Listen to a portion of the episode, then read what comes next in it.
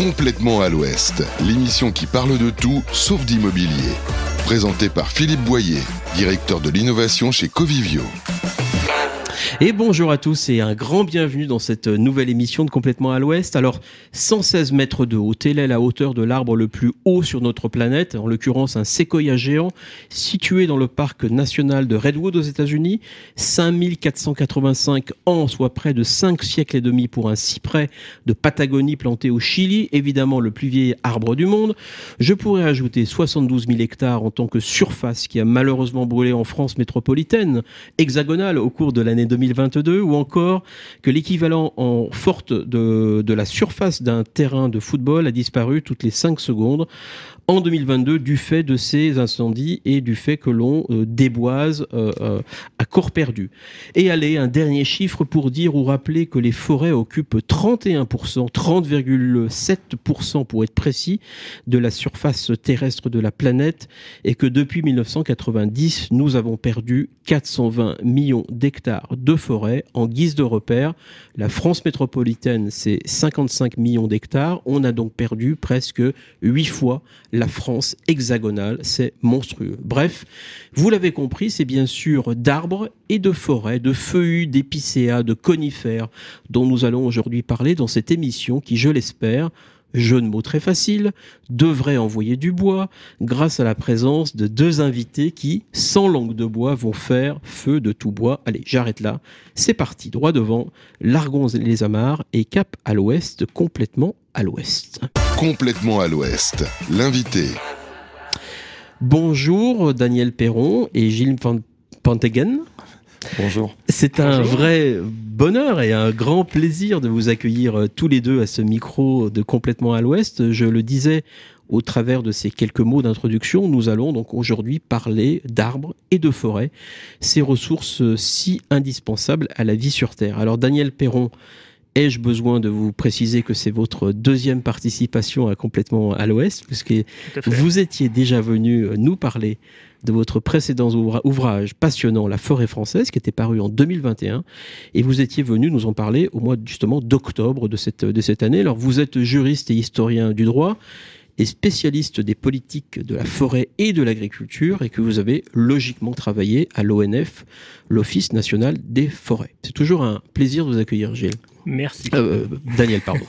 J'en viens justement à, Gilles, bienvenue également. Euh, je précise, bonjour, que vous êtes ingénieur forestier, outre que vous avez, euh, vous aussi, travaillé à l'ONF, l'Office national des forêts. Vous êtes aussi expert à l'Union internationale pour la euh, conservation de la nature et membre du Conseil national de la montagne. Voilà pour les présentations qui sont faites. Et j'ajoute bien sûr, puisque ce sera le cœur de notre entretien, que vous co-signez Pensée Forêt, Agir contre l'Anthropocène, qui vient de paraître aux éditions de l'Aube. Alors à lire la dernière de couverture, le pitch, comme on dit, de ce livre passionnant, c'est bien sûr pour rappeler que les forêts sont en danger, mais surtout de bien comprendre comment elles fonctionnent et quels sont leurs apports. Les questions abordées, on va bien sûr largement en parler, sont innombrables. Euh, nous allons, euh, au cours de ces 30 euh, minutes, aborder les questions de forêt, de préservation de la ressource naturelle, des méga-feux, bien sûr, qui font régulièrement, malheureusement, l'actualité. Alors, Daniel, vous connaissez la coutume, et je la précise pour Gilles, nos émissions commencent toutes par un court extrait sonore, histoire de se mettre dans le bain, plutôt ici de se mettre au vert. Et là, je vous propose que nous sortions de nos vies trépidantes et que nous prenions un grand bol d'air frais, évidemment, en forêt, on écoute.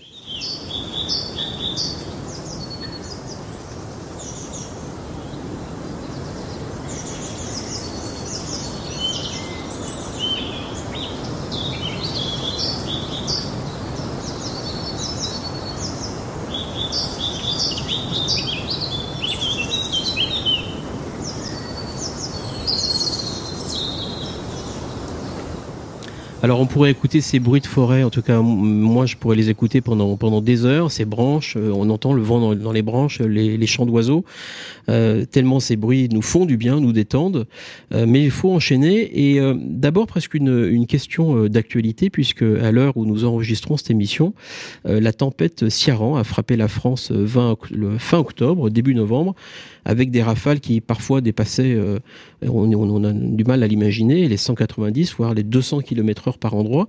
Euh, première question euh, presque en lien avec cette tempête, quel a été le, bilan de cette tempête hivernale sur nos forêts? Et l'autre question que je souhaitais vous poser, c'est de savoir comment on reconstitue ou pas les forêts touchées par les tempêtes. Est-ce qu'on laisse faire la nature, reprendre ses droits, ou l'homme doit-il y mettre sa patte? Euh, Daniel, euh, vous avez la parole, mais également Gilles, bien sûr. Euh, on va se partager la parole tout au long de cette émission. Alors, je vais commencer sur les chiffres et puis Gilles nous dira comment est-ce qu'il faut exactement finalement c'est un bon équilibre recréer ces forêts. Alors pour l'instant, on a très peu finalement de, sources hein, sur ce qui a été ce qui a été détruit, parce qu'il faut quand même que les forestiers aillent sur le terrain, qu'on dénombre. Alors moi, les quelques chiffres que j'ai sur la Bretagne disent 5% finalement peut-être aurait été euh, détruit. Notamment à Brocéliande. Voilà, mm. ou mm. ailleurs, avec Ceci dit, d'énormes différences entre les parcelles. C'est-à-dire il y a des parcelles où 50% sont par terre, d'autres où pas grand-chose a été touché. Donc ça dépend vraiment, là, à l'ouest, et complètement à l'ouest même, mm. euh, de, la, des vents, euh, de comment se situent les, bois. Donc voilà, on est à peu près à 5%. Pour l'instant, les, forestiers ne sont pas, sont pas plus inquiets que ça et se disent qu'on pourra sans doute avaler ce bois dans le système économique euh, au bout du compte. Alors Gilles, euh, la, question en effet, qu'est-ce qu'on fait de ces forêts qui ont été abîmées, ces arbres euh, qui sont pour certains ben, précisément abîmés Est-ce qu'il faut que les laisser comme ça Est-ce qu'il faut, faut que l'homme reprenne ou prenne la main quelque part? Alors il y a, deux, il y a plus, c'est comme dans tout, euh, il y a plusieurs possibilités puisque l'importance du métier de forestier, c'est d'être pragmatique. Donc en fonction de la situation du terrain, euh, le premier élément, c'est déjà d'évacuer, je dirais, les produits euh, bois qui sont tombés. D'une part, importante pour les zones, notamment d'accès d'accès pour le, tourisme, donc où les gens viennent se promener pour éviter les suraccidents. Donc ça, c'est l'évacuation des bois. Donc il y en a qui sont de qualité utilisables noblement, d'autres qui seront, euh, j'irais, utilisés euh, plutôt de transformation, bois de trituration, bois de chauffage. Mhm. Et puis, euh, il y a les arbres qui sont abîmés, qui sont encore sur pied. Donc, cela, il y a, il y a plusieurs possibilités. Certains peuvent présenter un intérêt biologique pour les conserver, je dirais, qui deviennent des arbres morts et donc des refuges, soit à différents oiseaux, soit à, des populations d'insectes diverses et variées. Donc ça, ça fait partie de la biologie. Mhm. Hein. c'est un, un élément important de la biodiversité. Et puis euh, le, remettre en place. Après, ça dépend de ce qu'il y avait avant. Si on était sur des peuplements qui étaient un peu limites par rapport, on va en parler un peu plus loin, je pense, des problématiques, de l'évolution du climat. Mhm. Euh, si on est à peu près persuadé qu'il y aura très peu de variations, ben on peut favoriser la régénération naturelle. La nature a horreur du vide, donc par principe, le forestier attend une année de végétation pour voir ce qui se mmh, passe, parce que mmh. ça sert à rien de se précipiter. C'est comme pour les incendies, en fait. Le forestier, il regarde déjà ce qui se passe, parce qu'on peut avoir de très très belles surprises. La nature fait parfois très bien les choses. Mmh, Et puis si elle le fait pas suffisamment, ben euh, c'est des plantations, euh, des, des, des, restructurations de, en amenant des essences issues de pépinières euh, qui sont adaptées au milieu qui a été ravagé par la tempête. Alors justement, vous parliez de, de catastrophes naturelles et il y a l'apparition de ce qu'on appelle, est-ce que vous mentionné dans votre livre à plusieurs reprises euh, les, méga-feux euh, qui touchent désormais bah, toutes les latitudes, hein, de la Sibérie à l'Australie, de la Grèce aux États-Unis. Et l'année 2023 et bien sûr a été euh, terrible avec des méga incendies en Grèce, au Portugal, au Canada, mais aussi la, Bretagne une fois de plus, le Jura aussi. Question à l'un ou à l'autre, sommes-nous condamnés à désormais vivre avec ces méga feux qui vont, quand on voit le réchauffement climatique régulièrement, de plus en plus régulièrement, embraser la planète? Oui, alors ça, il n'y a pas de doute. On a le risque euh, augmente d'année en année finalement, euh, lié à la sécheresse, euh, aux sécheresses récurrentes en mmh. réalité. Hein. qui, qui, arrivent. Donc les méga-feux sont aujourd'hui, font aujourd'hui partie du, j'allais dire, du paysage naturel forestier sous nos latitudes, ce qui n'existait pas. Et ça va remonter peu à peu mmh. jusqu'au nord de la France. En mmh. réalité, mmh. on le sait, à partir de 2050, on aura à peu près le même risque feu dans le nord de, de la France qu'aujourd'hui dans le Var, par exemple. La forêt de Fontainebleau, par exemple, sera le même. Donc ça, c'est un premier point. Sur ce qui se passe, alors sur ce qui s'est passé cette année, c'est beaucoup moins fort en France que ce qu'il y avait eu l'année d'avant. Hein. On était à 72 000 hectares. Là, on est à fin août, on était à 22 000 hectares. C'est quand même le double de la moyenne annuelle depuis 10 ans. Donc, on a l'impression qu'il n'a pas brûlé beaucoup, sauf qu'il a brûlé le double de la moyenne. En Europe, c'est 40% de plus. C'est quand même considérable. Mm. En, Europe, euh, si on regarde bien, euh, la Grèce, c'est 166 000 hectares qui, fin août, avaient déjà brûlé. Donc c'est assez considérable. Euh, donc on se retrouve hein, vraiment sur une, sur une pente qui va obliger désormais à repenser finalement nos actions et nos moyens. Euh, et là, bon, je vais laisser Gilles mmh. parler des moyens, mais bon, c'est notamment les moyens de pompiers, etc., etc., des moyens financiers très forts et des moyens humains aussi. Mmh. Gilles, un mot là-dessus? Oui, alors c'est vrai que dans, je dirais souvent dans le jargon des forestiers, on parle des rouges et des bleus. Donc les rouges c'est les pompiers, les verts pardon, les rouges c'est les verts, et les pompiers c'est les rouges et les forestiers c'est les verts. Donc on voit beaucoup. Euh, je dis pas que euh, le travail des pompiers parce que c'est dans l'urgence, c'est pendant, je dirais la catastrophe, donc ils interviennent, donc on les voit beaucoup. On parle beaucoup moins du travail euh, fondamental de fond que réalisent les, les forestiers, on va dire pendant la période hivernale, qui serait très si malheureusement de jour en jour, parce que si on réduit un certain nombre de catastrophes euh, et on les limite, notamment en termes d'impact humain, c'est ce premier objet, c'est parce que aussi les forestiers préparent les massifs forestiers pendant l'hiver de manière à ce qu'ils soient beaucoup plus résistants de différentes manières. Hein. Les pistes de défense des forêts contre les incendies, des réserves d'eau, euh, tout ce qui est les obligations légales de débroussaillement, on en mmh. parle beaucoup. Mmh. Mais ça, ce sont des éléments extrêmement forts qui se préparent pendant la saison hivernale. Et si on n'avait pas ce travail qui ne se voit pas, parce que c'est comme ça, euh, on aurait des catastrophes en termes de feux de forêt qui mmh. seraient beaucoup, beaucoup plus importantes. Moi qui suis un, vieux de la vieille du métier de forestier, hein, ça fait plus de 40 ans, euh, quand j'ai commencé ma carrière dans les années 80, euh, c'était régulièrement près de 40 000 hectares qui brûlaient chaque année parce qu'il y avait un problème. Et donc il y a toute une politique qui s'est mise en place de prévention des feux de forêt et il a fallu 10 ans pour passer de ces 40 000 à 10 000, voire moins de 10 000. Hmm. Donc, quand on voit ce que disait Daniel, l'évolution, et ça, c'est pas, c'est pas des inventions de, de forestiers dans leur coin, c'est Météo France qui le dit, c'est l'Institut européen pour l'environnement qui le dit aussi. Euh, si on ne se met pas tout de suite ça ne veut pas dire que prévenir, ça ne veut pas dire qu'on va, euh, on n'aura pas de feu. Mmh, ça veut mmh. dire simplement que de toute façon, un jour ou l'autre, on en aura. Donc mmh. ça, c'est clair. Mais si on est préparé maintenant, euh, on va gagner du temps par rapport aux fameuses dix années euh, qu'on a mis entre 80 et 90, et puis la loi de 2001 qui a encore amplifié tout ce qui était les obligations légales de débroussaillement. Si on s'y met pas collectivement maintenant, on va, je vais le dire, entre les verts et les rouges, euh, à travailler de, en pleine cohérence, on va avoir des très très grosses difficultés euh, dans les années qui viennent.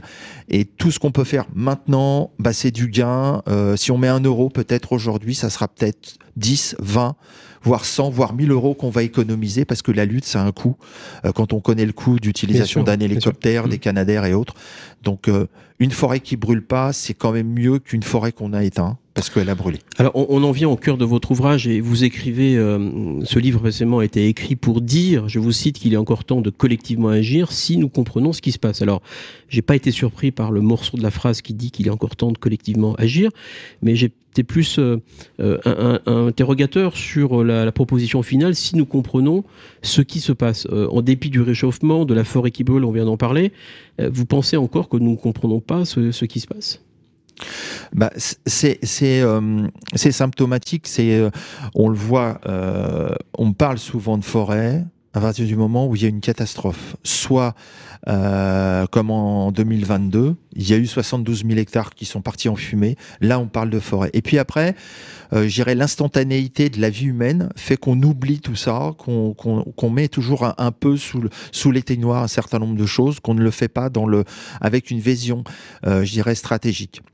Et collectivement, ça veut dire aussi que l'État, mais dans l'État, dans le bon sens du terme État, parce que c'est une, c'est des décisions politiques, et Daniel pourrait en parler plus, plus savamment que moi, mais moi, en tant que quelqu'un du terrain, si on ne se projette pas, si c'est pas l'État qui fait cette projection, on peut pas y arriver parce que nous, euh, c'est pas l'échelle de notre vie qu'on voit la mmh, forêt, c'est mmh. à une autre échelle. Et il faut écouter, je pense, les forestiers de terrain. Il y a une vraie dissonance, c'est-à-dire que les forestiers de terrain, ça fait des années qu'ils passent des messages, qu'ils donnent des alertes. On a eu la crise des scolides, ça a été pareil. Il y a eu des alertes qui ont été données en 2010. Dès 2017, on avait tous les indicateurs qui étaient même pas rouges, ils étaient violets. C'est un peu comme mmh. euh, la, et il s'est rien passé parce que on le voyait pas. Mais nous, on avait les éléments parce qu'on a cette expérience, on a cette vision sur le long terme. Un forestier, quand il parle de demain, c'est dans 25 ans. Mmh. Donc, euh, c'est une vision long terme. C'est une vision vraiment sur le très long terme. Daniel, vous voulez rajouter quelque chose? Euh, Là-dessus, euh, le, on a un énorme problème de data, comme on dirait aujourd'hui, mmh. c'est-à-dire la connaissance globale des forêts. Alors, mercredi dernier, la Commission européenne a, présenté mmh. un, un nouveau projet de règlement justement pour récolter ces datas au niveau européen. Donc, peu à peu, on, est en train de fonder une espèce de politique euh, forestière, pardon, mmh. européenne, pas agricole justement. On a une PAC, mais on n'a pas, oui, justement, on a une PAC, mais on n'a pas de politique forestière. Euh, on n'a pas de PAF. Euh, voilà, on n'a pas de PAF. Et, ça, alors c'est quelque chose qui commence peu à peu finalement dans, un certain nombre de textes à émerger. Mais le texte de, de la semaine dernière est intéressant parce qu'il dit justement le besoin de récolter ces données. Or, il faut déjà pouvoir les récolter, c'est-à-dire avoir les institutions qui vont permettre de les récolter. Et tout ça, c'est une construction qui est assez lente. Mais on voit bien, après, euh, si on regarde les, travaux de l'INRA, etc., il y a beaucoup de choses qui se font aujourd'hui, mais on est très en retard si on regarde ce qui se passe sur l'agriculture. ça, mmh, c'est clair. Mmh. Alors, il y a eu en, 2015 un, incroyable succès euh, littéraire de, l'auteur allemand que vous connaissez forcément, Peter Wollenben, avec ce titre La vie secrète des arbres. Je suis sûr que vous l'avez lu. Et alors, je rappelle que l'auteur montre que les arbres sont capables, euh, selon l'auteur, encore une fois, hein, de communiquer entre eux par les odeurs et par les signaux électriques, ainsi que par leurs racines, qu'ils s'entraident et auraient une forme de mémoire. Alors, vous écrivez, c'est à la page 19, euh, que, et je vous cite, les scientifiques ont appris à regarder différemment les forêts, non comme des additions d'arbres individuels, mais comme des réseaux. Euh, question, euh, entre la thèse euh, de cet auteur allemand et votre propos sur le fait que les arbres s'entraident, échangent en réseau, que nous apprend finalement cette approche nouvelle et qu'est-ce que cela induit sur la gestion des forêts? Alors ça, c'est des éléments qui, je dirais, pour les forestiers de terrain sont on va dire connu depuis relativement longtemps. Je dirais notamment ce qui est la symbiose, donc c'est la relation euh, gagnant-gagnant entre les arbres et les champignons. Mhm. Euh, parce que s'il n'y avait pas le réseau, ce qu'on appelle des champignons dans le sol qu'on voit pas, hein, on voit souvent ce qu'on appelle les carpophores, donc ce qui sort du sol et ce que pour les cueilleurs de champignons est important pour la cuisine, donc le cep en particulier. Surtout les. Le mycélium est extrêmement important parce que il, il multiplie d'une manière exponentielle la surface de contact des racines avec le sol. Donc pour pomper l'eau, pour pomper euh, les, les, minéraux qui hmm. sont dans le sol et les envoyer, mmh. j'irais dans les racines et que ça remonte dans la sève mmh. brute. En échange, euh, l'arbre, grâce à la photosynthèse, parce que euh, l'échange photosynthèse va redonner ce qu'on appelle d'une manière générale des hydrates de carbone, donc on va dire des sucres hein, pour faire simple, et qui les renvoie aussi au mycélium quand on a besoin pour se construire. Donc mmh. tout le monde, ça c'est du gagnant-gagnant. Mmh.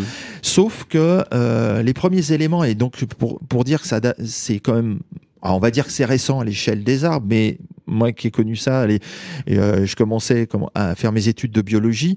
Euh, dans les années 76-77, on a eu la première grosse sécheresse en France et on s'est rendu compte que cette symbiose ne fonctionnait plus, notamment en forêt de Troncet, puisqu'il y avait un champignon de la famille des armillaires qui était en symbiose avec les chênes. Et quand le chêne n'a pu, euh, pu fournir, j'irais, la quantité de sucre nécessaire, le champignon s'est dit, bah, tu fais pas, tu remplis pas la partie euh, de ton marché, donc moi je te mange. Hmm. Et c'est comme ça qu'on a eu les premiers gros dépérissements, c'était sur des chaînes pédonculées en forêt de Troncet, dans alors euh, autour au début des années 80. Donc ça, c'est vraiment ces relations, elles existent. On le sait aussi par euh, d'autres phénomènes, c'est tout ce qui est les les productions de résine dans les résineux, c'est-à-dire que quand un, un arbre, bon, c'est un peu la, une petite entrée pour la, crise scolite, c'est-à-dire que quand un arbre était percé par les scolites, euh, quand il est en bonne santé, euh, il va tout de suite se mettre à produire de la résine, ce qui fait qu'il y aura peut-être quelques scolites qui vont faire des trous dans l'écorce, mais les autres, ils vont s'engluer dans la résine. Hein. Quand on a de la résine sur les doigts, on voit bien que, comme on dit dans le, dans le sud, ça pègue. Ça pègue. Voilà. Et, et donc, euh, ça, c'est important. Mais les arbres, les autres arbres à côté, se mettent aussi, eux, à produire plus de résine. C'est-à-dire qu'il y en a un qui, commence à être attaqué. Soit il y a l'information qui circule par les racines, soit ça circule, je dirais, par des systèmes de phéromones. On pourrait dire les racines, on est dans un réseau, euh, on est dans un réseau filaire ou euh, la fibre optique qui communique entre les arbres. Et puis en haut, par le, j'irais par le, les phéromones, on est plutôt dans le Wi-Fi, hein, on va mmh. dire ça comme ça. Et donc ça permet, euh, j'irais, de cet échange. Et les autres arbres se mettent à produire de la résine. Donc mhm. ça, c'est des éléments euh, qui existent déjà, qui ont été constatés par les forestiers. Donc il y a bien une vie secrète des arbres. On va, on va marquer une, une courte pause musicale avec le titre du groupe euh, Massive Attack. Alors c'est britannique que, j'adore. Euh, car hyper, vraiment hyper talentueux. Le, titre, cher Daniel, c'est vous qui l'avez choisi. Le titre, on va écouter Safe from Harm, que l'on peut traduire par À l'abri du danger. C'est parce qu'en forêt, on est à l'abri du danger? Oui, un peu de ça aussi.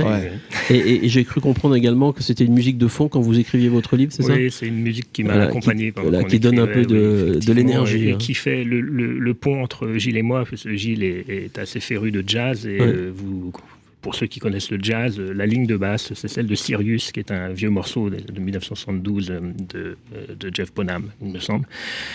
Et voilà, donc. Ok, allez, on écoute Massive Attack.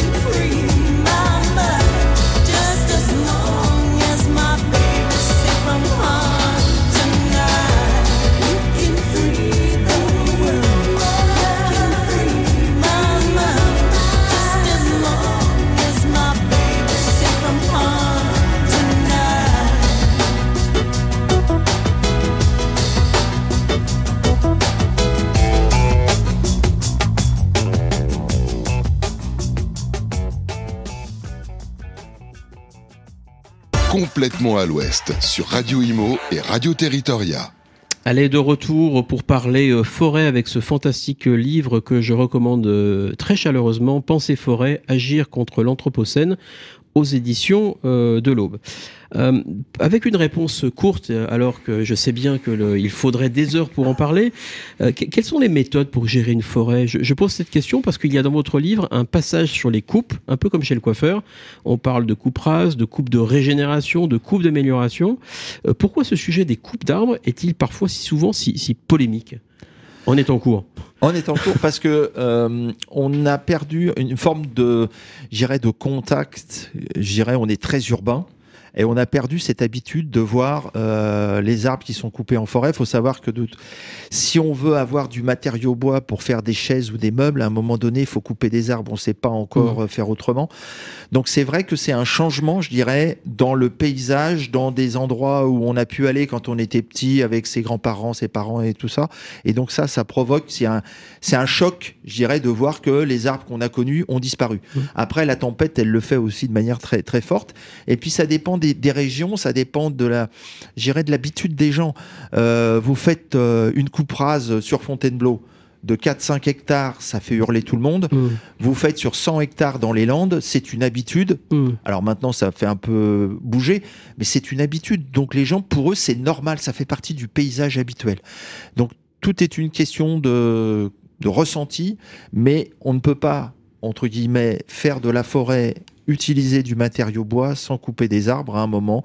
Après, on peut discuter de toutes les méthodes de gestion, parce que, mmh. mais là, on peut faire un cours pendant deux heures. Mais ce que je veux dire, c'est qu'à un moment donné, euh, si on veut utiliser du bois, quelle que soit la forme de l'utilisation, il faut couper des arbres.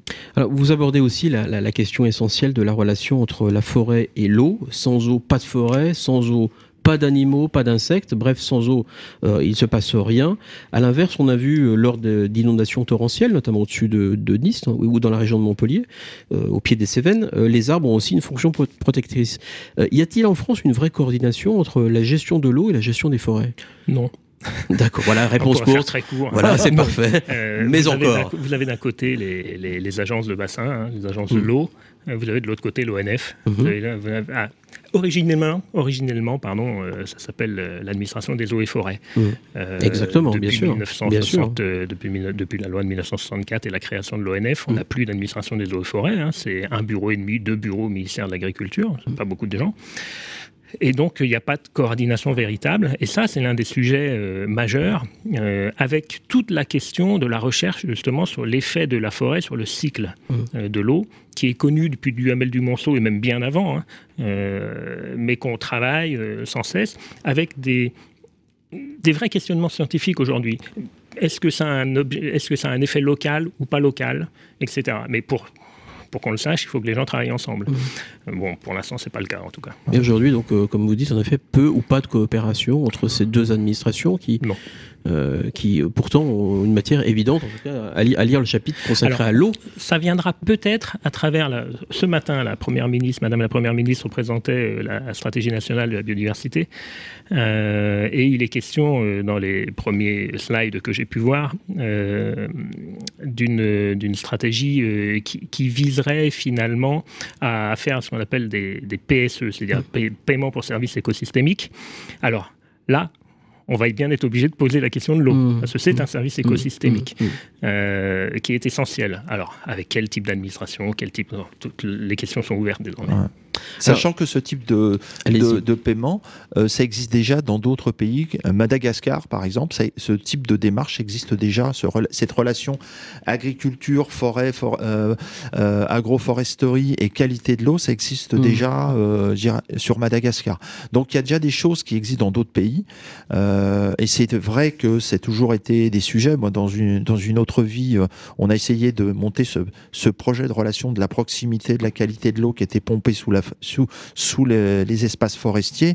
Et quand on a demandé, euh, je dirais, une contrepartie financière aux utilisateurs de l'eau, on a crié au scandale parce que l'eau, c'est le bien commun.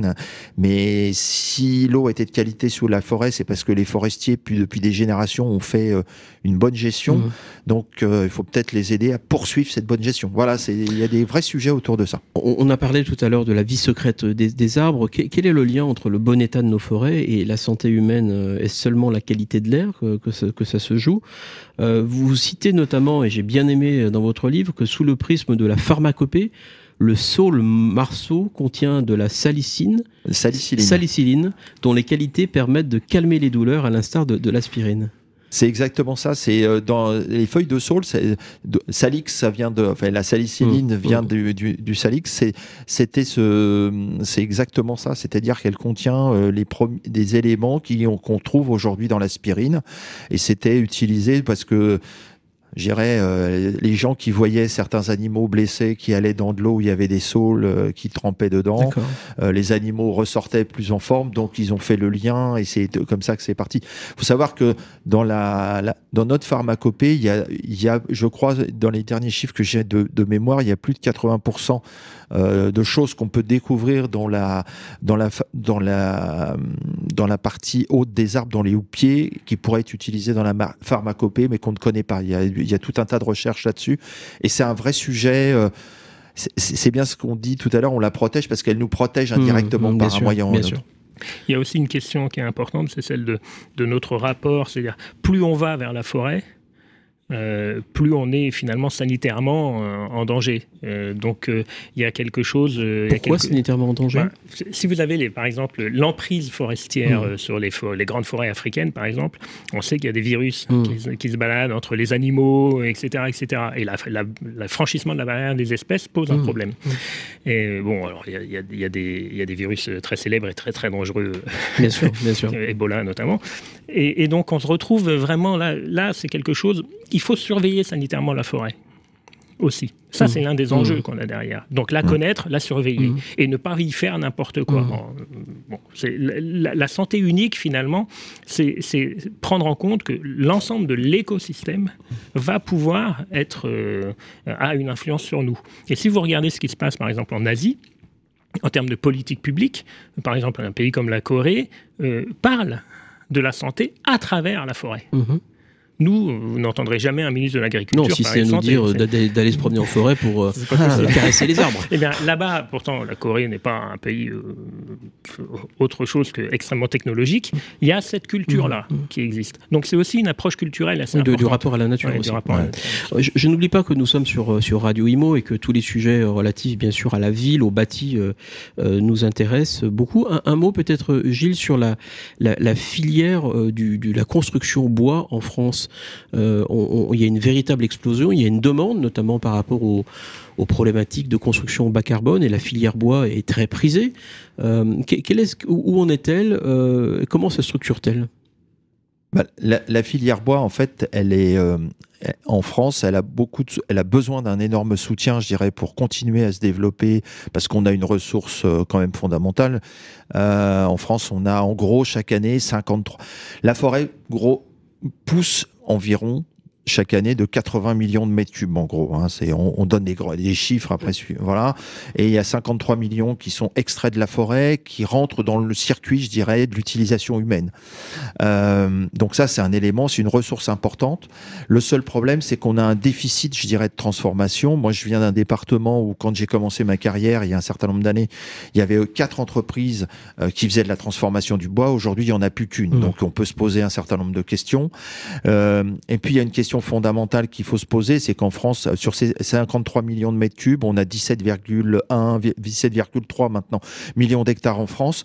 On a 400 000 emplois dans la filière. Donc, mmh. c'est plus que l'industrie automobile aujourd'hui. Il mmh. faut mmh. quand même pas l'oublier. Et de, à côté de ça, quand on regarde, euh, on se compare souvent à l'Allemagne, hein, euh, nos, collègues d'outre-Rhin, euh, eux, ils ont beaucoup moins de forêts, ils ont un tiers en moins à peu près que nous, ils ont 11,6 millions d'hectares, ils ont 32 millions de mètres cubes qui sont sortis chaque année, mais ils ont, c'est des statistiques européennes hein, pour la France et l'Allemagne, ils ont 1 million 200 000 emplois. Donc il y a un vrai sujet. Euh, on parlait de, j'ai entendu ce matin encore les, des grands messages sur la réindustrialisation. Euh, moi, j'habite sur Chartres, donc il y a un investissement énorme dans une société d'une société danoise Novo Nordisk sur Chartres. Euh, je pense que dans l'industrie du bois, il y a un gros travail à faire de conserver le matériau et de le transformer sur place. Parce qu'on en discute souvent avec Daniel, de fait d'exporter des bois bruts, on exporte non seulement une la valeur ajoutée de la transformation du bois par lui-même, euh, de la grume de bois, de la pièce de bois, mais tous les sous-produits, l'assure, tous les eaux, tout ce qui n'est pas noble, mmh, mmh. tous les déchets, on mmh, va dire, au lieu que ce soit nous qui les gardions pour faire notre énergie, c'est le, pays dans lequel le bois part qui va le récupérer pour faire son énergie. Donc c'est une double perte. Et une troisième perte, c'est parce que le morceau, le bois qu'on va racheter transformé, le bilan carbone, il va être assez curieux il, revient, il, revient, sous forme de mobilier euh, sur, le territoire national. Euh, Daniel, une toute dernière question, puisque le temps file euh, très vite, sur précisément les, annonces, il y a de ça quelques semaines, quelques mois, les annonces présidentielles de planter un milliard d'arbres en, en 10 ans. Qu'est-ce que cela vous inspire? Ah bon, déjà, ça, veut dire que le politique commence à prendre conscience qu'il y a un enjeu. c'est un premier pas assez essentiel. Euh, maintenant, euh, chez les forestiers, il y, a, une, vraie interrogation. C'est un milliard. Euh, c'est finalement ce qu'on faisait sous ce qu'on appelait le FFN, Fonds forestier national, sur les mêmes pas de temps. Hein. Donc ça n'a rien de vraiment nouveau, sauf qu'on avait arrêté cela. On revient à, à quelque chose qui était assez naturel. La difficulté aujourd'hui qu'on a, c'est est-ce qu'on aura les plans pour planter c'est le premier point. Donc ça, c'est les questions des pépinières. Et ensuite, qu'est-ce qu'on plante et où mmh. Et ce travail-là, il faut le faire. C'est-à-dire qu'il ne s'agit pas seulement de dire on va planter un billard. Il faut dire où, quand, comment. Et euh, c'est une autre, c'est une, autre paire de manches ça euh, aujourd'hui. Justement, on parlait tout à l'heure du manque de connaissances. Euh, là, on va tâtonner un petit peu quand mmh, même pour y mmh, arriver. Bon, mais bon, on voit qu'il y a une volonté politique. Objectivement, il y a une volonté politique. Alors, Gilles et moi euh, sommes assez favorables à ce que cette volonté politique aille un peu plus loin par la, création, d'un ministère, par exemple. Mais voilà, au moins, il y a cette volonté politique et objectivement, il faut la prendre. Mmh. Un grand merci à vous deux euh, d'avoir été mon invité euh, pour parler euh, forêt. je rappelle qu'il faut absolument lire ce livre Penser forêt, agir contre l'anthropocène et qu'il est paru il y a quelques semaines aux éditions de l'Aube. Merci messieurs, merci à vous deux. je vous dis à bientôt puisque bien sûr complètement à l'ouest revient le mois prochain. Mais en attendant, bah, vous le savez, chers auditeurs, cette émission peut être comme la quarantaine d'autres qui ont été déjà enregistrées depuis plusieurs saisons peuvent être réécoutées écouter en podcast sur les principales plateformes en ligne. Enfin, merci euh, à Théo en régie qui euh, rend permet, qui permet à cette émission, pardon, eh bien d'être enregistrée techniquement et par la suite diffusée. Merci beaucoup. On se retrouve donc le mois prochain pour une nouvelle émission de Complètement à l'Ouest. Mais d'ici là, vous connaissez la formule. On garde le cap, cap à l'Ouest, complètement à l'Ouest. Complètement à l'Ouest, une émission à réécouter et télécharger sur les sites et applis de Radio Imo et Radio Territoria et sur toutes les plateformes de streaming.